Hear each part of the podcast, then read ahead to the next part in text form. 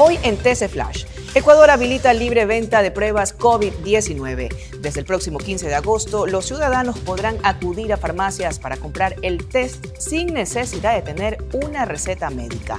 Juez que concedió habeas corpus a Jorge Glass y Daniel Salcedo fue detenido en Manabí. El magistrado Vani M. fue aprehendido por el presunto delito de usurpación de funciones. Encuentran cadáver de la mujer que cayó en el pailón del diablo.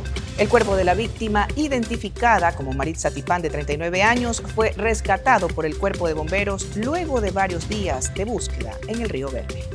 Para más información visita tctelevisión.com o nuestras redes sociales arroba tctelevisión. Soy Marjorie Ceballos y esto fue TC Flash.